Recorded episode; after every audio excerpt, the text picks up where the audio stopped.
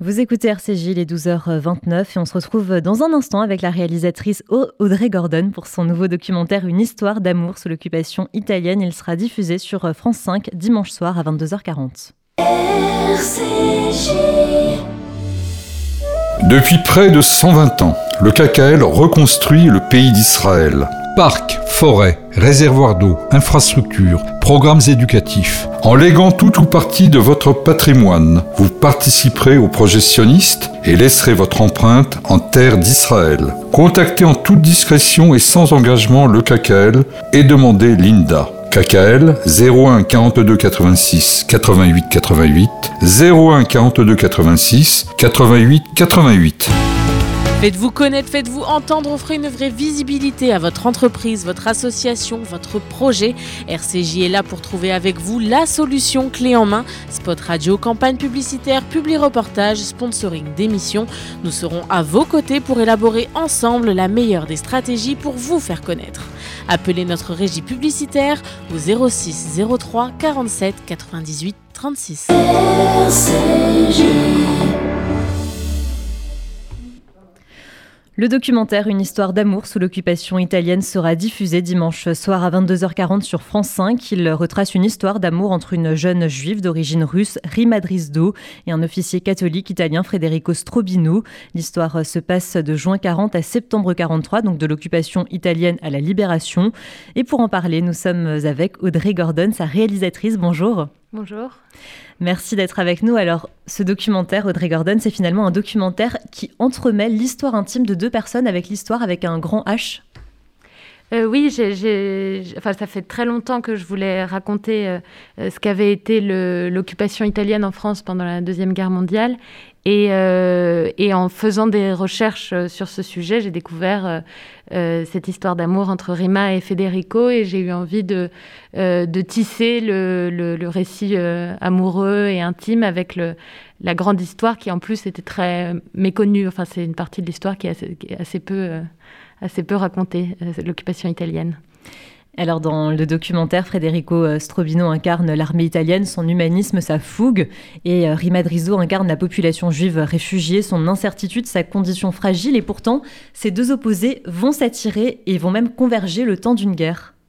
Euh, oui, c'est, euh, enfin Rima euh, un parcours un peu euh, typique de ces de ces populations ballottées qui, qui traquées et qui ont passé toute la guerre à, fuir d'un endroit à l'autre. Ils sont arrivés de Russie, ils sont passés par l'Allemagne, puis ils sont arrivés en France dans les années 30 avec avec toute sa famille et et donc la jeune Rima avait commencé à faire ses études en France et quand euh, quand la, guerre a, vraiment commencé, son, son, premier mari, parce qu'elle était déjà mariée, euh, Mordac, est parti aux États-Unis en espérant qu'elle vienne le rejoindre. Et en fait, elle n'a pas pu tout de suite. Elle a, décidé de rester avec sa famille euh, à Nice. Et, et, puis, ils sont allés se réfugier à Saint-Martin-Vésubie sous l'occupation italienne. Et, et, donc, comme de nombreux juifs qui étaient réfugiés là, elle côtoyait tous les jours l'occupant italien, euh, donc les, des, hommes de, de, l'armée italienne comme Federico. Et alors, Justement, à Saint-Martin-Vésubie, tout se passait bien. Les jeunes faisaient la fête, connaissaient leurs premiers euh, émois, ne se souciaient de rien jusqu'à ce que l'armistice soit signé par euh, l'Italie en septembre 1943.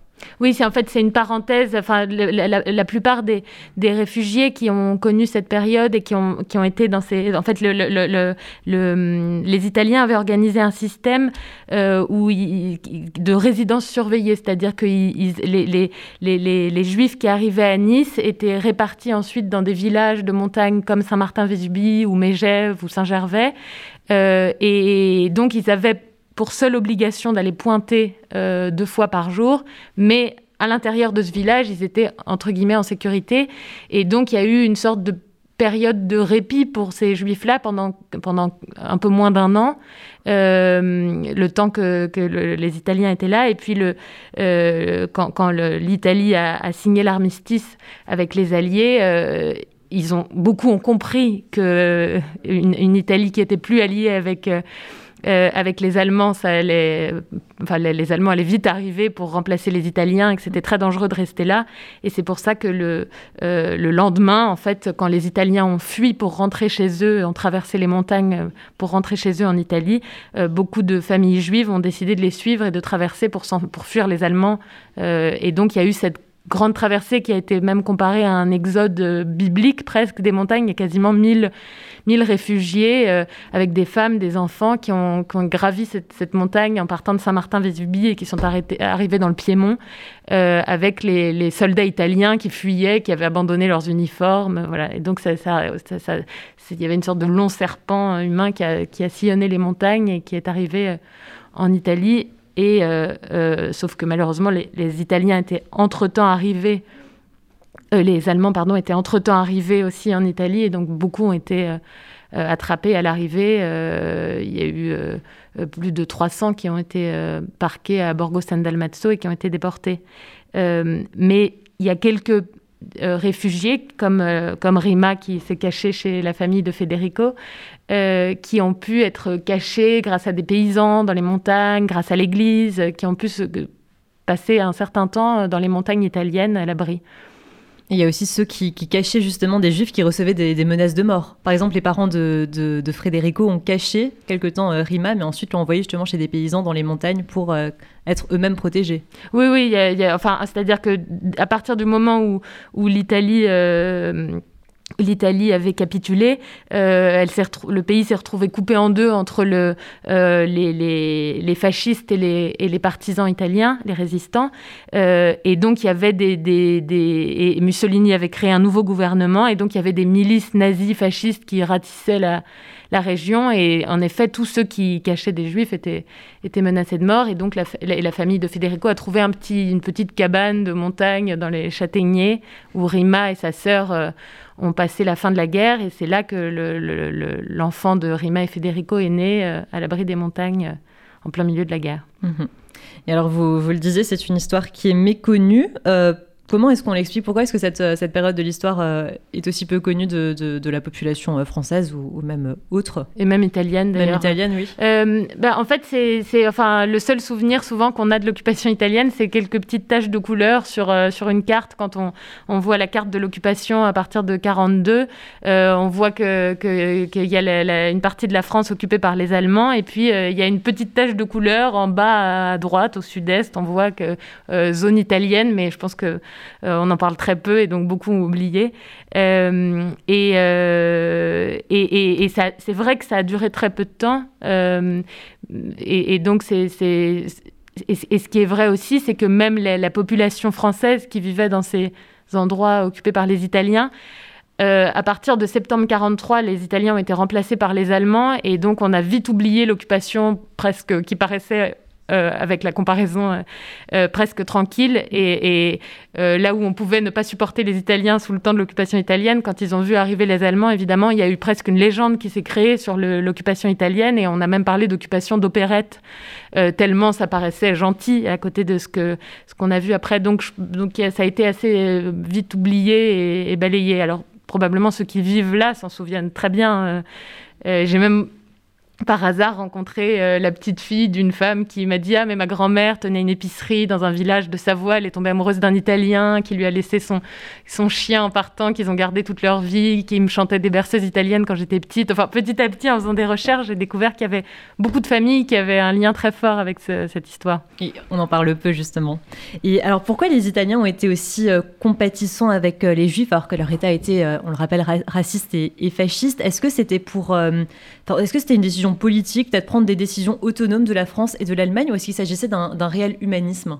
Alors c'est une question très compliquée. J'ai essayé comme je pouvais de trouver un certain équilibre dans le film après avoir parlé à beaucoup d'historiens, euh, parce que même les historiens ne sont pas toujours exactement sur la même ligne pour expliquer euh, quelque chose d'assez incroyable que ce, comportement. Euh, et, en réalité, je crois qu'il n'y a pas une réponse, c'est-à-dire que ils, ils, ont, c'est pas forcément par humanisme, c'est beaucoup par pragmatisme. Il y avait une sorte d'orgueil national à dire que c'était leur juif et que les, Allemands ne pouvaient pas y toucher, une sorte de, de fierté nationale. En même temps, il y a aussi une part de stratégie, c'est-à-dire qu'il y avait les, hauts diplomates certains hauts diplomates italiens avaient anticipé et savaient très bien que l'Italie allait perdre.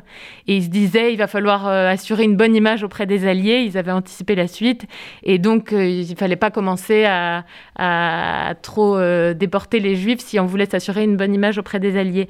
Donc, il y avait une part de ça. Il y a, eu un, banquier juif très important qui s'appelle Angelo Donati, mm. italien, qui était à Nice, qui a organisé tout un réseau et qui a eu un rôle très important dans la, dans la protection des Juifs. Et puis, euh, euh, peut-être chez certains, euh, chez certains militaires qui étaient de, l'armée d'occupation, qui n'étaient pas en Italie, qui étaient dans un autre, un autre, territoire et qui avaient une certaine autonomie. Il y avait sûrement une forme d'humanisme ponctuellement, chez, comme chez Federico Strobino, mais ce n'était pas une décision politique de, de, de, protéger les juifs. On parle quand même en effet d'un État fasciste. Mm. mais disons que pour mille raisons qui vont du pur pragmatisme à l'humanisme, euh, le résultat, c'est quand même qu'il y a des milliers de juifs qui ont été protégés euh, sous l'occupation italienne. Alors Audrey euh, Gordon, pourquoi avoir, pourquoi avoir choisi de nous raconter cette histoire-là? Est-ce que c'est parce que vos grands-parents étaient eux-mêmes réfugiés pendant la guerre en zone italienne? Euh, oui, je crois. Enfin, c'est-à-dire que depuis que je suis née, euh, j'ai entendu que mon grand-père avait. Il y a cette légende familiale selon laquelle euh, mon grand-père avait été sauvé par un, officier italien. il, il, était recherché parce que juif et résistant. Et puis un jour, il était dans un train et, le, train s'est arrêté dans la gare et sur le quai, il y avait des dizaines de soldats. de, policiers français qui risquaient de l'arrêter. Et en face de lui, dans le train, il y avait un, officier italien qui connaissait pas et leurs regards se sont croisés. Et je pense qu'en un regard, l'officier a compris qu'il était en danger et il l'a attrapé avec deux soldats italiens. Ils sont descendus du train, ils ont traversé toute la gare devant les policiers français en le faisant passer pour un, leur prisonnier. Et en sortant de la gare, euh, l'officier italien a dit à mon grand-père maintenant, euh, cours. Et il lui a juste donné son nom, Mario Rubini. Euh, et, il lui a sauvé la vie, euh, littéralement. Et, donc, mon grand-père, après la guerre, l'avait retrouvé. Avait, euh, ils sont devenus très amis. Et donc, il y, avait, il y a toujours eu cette idée qu'on avait des racines italiennes et qu'on devait, que notre famille devait la vie à cet officier italien.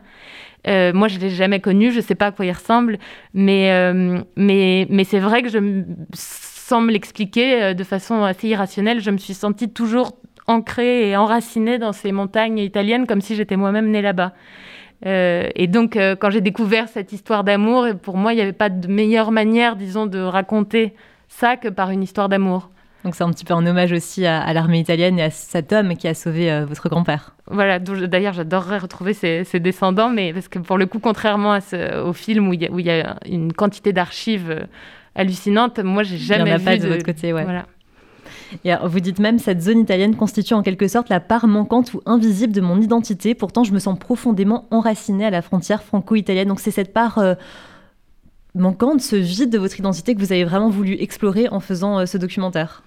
Euh, oui, je crois, parce qu'il n'y a pas d'autres endroits où je me sens à ce point-là. Enfin, j'ai vraiment, quand je marche dans les montagnes à la frontière franco-italienne, j'ai vraiment cette sensation très étrange d'être née là. Euh, et, d'ailleurs, euh, quand, j'étais enfant, euh, on m'avait appris à dire, parce qu'il fallait tellement avoir une origine italienne, on leur devait tellement de choses, qu'on m'avait appris à dire la mia bisnonna è di Lombardia, ça veut dire mon arrière-grand-mère est lombarde, ce qui est totalement faux, mais il fallait euh, raconter qu'on avait une origine italienne. Donc j'allais voir tout le temps les Italiens en leur disant que mon arrière-grand-mère était italienne. Et puis un jour, j'ai fini par apprendre l'italien parce que je ne pouvais pas parler beaucoup plus. Euh, mais c'est parti de, oui, de ça, de, cette. Enfin, je voulais explorer cette, cette, cette identité qui n'a aucune, euh, aucune preuve matérielle. Enfin, voilà. Et alors, donc depuis, vous l'avez dit, vous avez appris l'italien, l'histoire italienne, vous vous y rendez souvent. Quel est votre lien aujourd'hui à l'Italie précisément? Euh, bah, c'est toujours celui-là, c'est-à-dire que en fait, je, je, continue à, y aller très souvent et puis de travailler là-bas, de d'y aller pour ce film. Enfin, j'ai vraiment l'impression que c'est je viens de là. Enfin, je sais pas comment le dire autrement. Alors, il s'agit, on l'a dit, d'une histoire vraie. Federico euh, Strobino et Rima Drisdo ont vraiment euh, existé. Comment est-ce que vous avez fait pour raconter cette histoire? C'est leur fils qui vous a donné accès aux archives? Euh, non, c'est une. Euh, en fait, euh, au départ, j'avais commencé même un scénario de fiction et j'avais totalement imaginé une histoire d'amour. et, en, réalité, j'étais allée, voir une, historienne amateur qui s'appelle Danielle Baudelaxine, qui a disparu depuis, qui était une femme extraordinaire qui avait travaillé pendant 20 ans à, récolter des témoignages à Saint-Martin-Vésubie, etc. Et je lui ai raconté mon scénario de fiction. Et elle m'a dit, mais en fait, euh, ton histoire existe et si tu veux, j'ai toutes les lettres. Et elle a sorti un coffre avec les lettres d'amour entre Rima et Federico que lui avait confié le fils de Rima et Federico, Mario. Et euh, elle est morte un an après notre rencontre et j'ai quand même, grâce à sa famille, j'ai pu euh, continuer à travailler avec les archives extraordinaires qu'elle avait. Et j'ai rencontré Mario. Et en fait, je me suis rendu compte que Mario avait euh, depuis des années euh, disséminer ses archives un petit peu partout en Europe ou même dans le monde. C'est-à-dire qu'il avait prêté, il est d'une grande générosité et à chaque fois il prête les, les albums pour une pièce de théâtre, pour un, pour un, pour un livre, etc. Et donc petit à petit, j'ai commencé une sorte d'enquête euh, à travers toute l'Europe pour récupérer tous les albums avec lui. et, et j'ai découvert au départ, il y avait une photo qui existait de Rima et Federico. Je pense, j'aurais jamais cru qu'on pouvait faire un film avec juste cette image-là. Et puis en partant de cette photo-là, petit à petit, on a trouvé un, premier album, puis un deuxième album, puis un troisième album. Et puis un jour, il y avait un album avec écrit 1941-1943. Donc j'ai fondu en larmes en voyant qu'en fait, il y avait toutes les photos. Euh, et puis après, j'ai rencontré les autres enfants de Federico Strobino, parce qu'il avait ensuite refait sa vie euh, avec une, femme italienne euh, après la guerre. Et eux m'ont ouvert toutes leurs archives aussi. Et ils avaient le, journal intime de leur père, toutes les photos que leur père avait archivées de son côté, c'est-à-dire des photos où il pose euh, dans les montagnes avec les autres soldats. Et je pense qu'il aimait beaucoup cette, mise en scène de ces photos. Euh, et, donc, petit à petit, je me suis retrouvée qu'un fond d'archives complètement inimaginable, que j'aurais jamais cru qu'il y avait autant de matière en commençant. Et alors, qu'est-ce que ça vous a fait d'entendre euh, ces témoignages, de voir toutes ces photos, de rencontrer euh, le fils de, Frédérico? Qu'est-ce que ça vous a fait? Quel sentiment avez-vous avez eu après ces rencontres? Euh, j'étais extrêmement émue et d'autant plus que, comme je le disais, j'ai jamais vu de photo de, l'officier italien qui a, qui a, sauvé mon grand-père. Et donc, petit à petit, il s'est passé un truc très étrange, c'est que j'ai, je crois que j'ai fait une sorte de transfert affectif sur l'officier euh, Federico Strobino. Et comme j'ai pas rencontré euh, celui qui avait sauvé mon grand-père, j'ai imaginé que ce Strobino, enfin d'une certaine manière, j'ai fait un mélange entre nos deux histoires et j'ai imaginé que c'était un peu lui qui, qui, qui, nous avait sauvés. Et, euh, et, donc, je me suis attachée, au fond, à toute, euh, toute cette famille. Et, euh, et, même, et en fait, même les enfants de Strobino sont devenus comme une sorte de famille italienne maintenant. Enfin, donc, donc c'est très fort. Enfin, vraiment, j'ai une sensation d'avoir moi-même tout mélangé. Quand vous allez en Italie, vous les, vous les revoyez? Oui, oui, toujours. Et j'ai oui, j'ai vraiment. Enfin, on a décidé que c'était un peu une, ma famille, italienne. Oui. D'accord.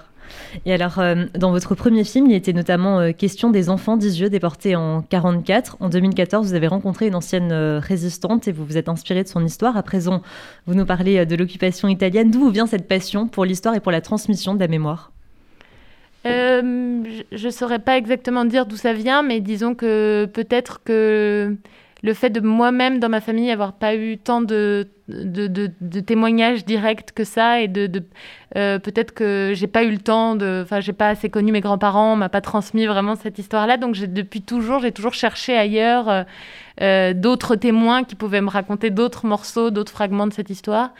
Et, ensuite, c'est vrai que quand on se plonge dans ce euh, cette histoire-là, euh, petit à petit, c'est de, rencontre en rencontre, euh, on, découvre d'autres histoires et, et donc ça fait des, des, films, mais, mais en tout cas, et c'est vrai que je suis très attachée à la question de la, de la, de de transmission de mémoire.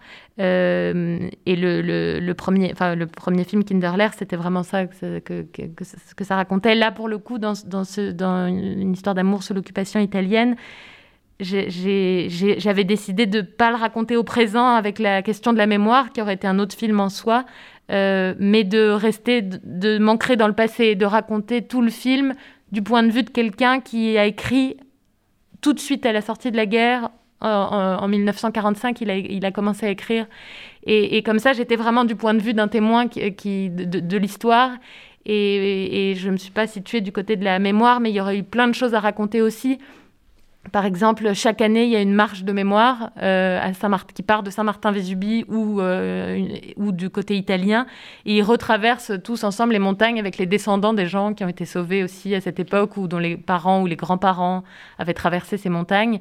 Euh, et c'est très émouvant. J'ai participé à cette marche. Il y a des chants, une fois qu'ils arrivent au col, il y a des chants très beaux. Enfin, il y a plein de choses magnifiques autour de, ce, donc sur la question de la mémoire aussi pour cette histoire-là peut-être pour un autre, euh, un prochain documentaire. Et justement, ce documentaire a reçu euh, le Grand Prix du documentaire historique des rendez-vous de l'histoire 2021. Qu'est-ce que ça représente pour vous? Ben, disons que je crois que c'est le prix qui. Enfin, aucun prix n'aurait pu me faire plus plaisir parce que j'ai. Enfin, parce que c'est vraiment un festival d'histoire et que euh, j'avais tellement peur de ne pas trouver l'équilibre juste. J'ai rencontré tellement d'historiens, j'ai fait tellement de recherches depuis plusieurs années euh, en étant obsédée par ce sujet.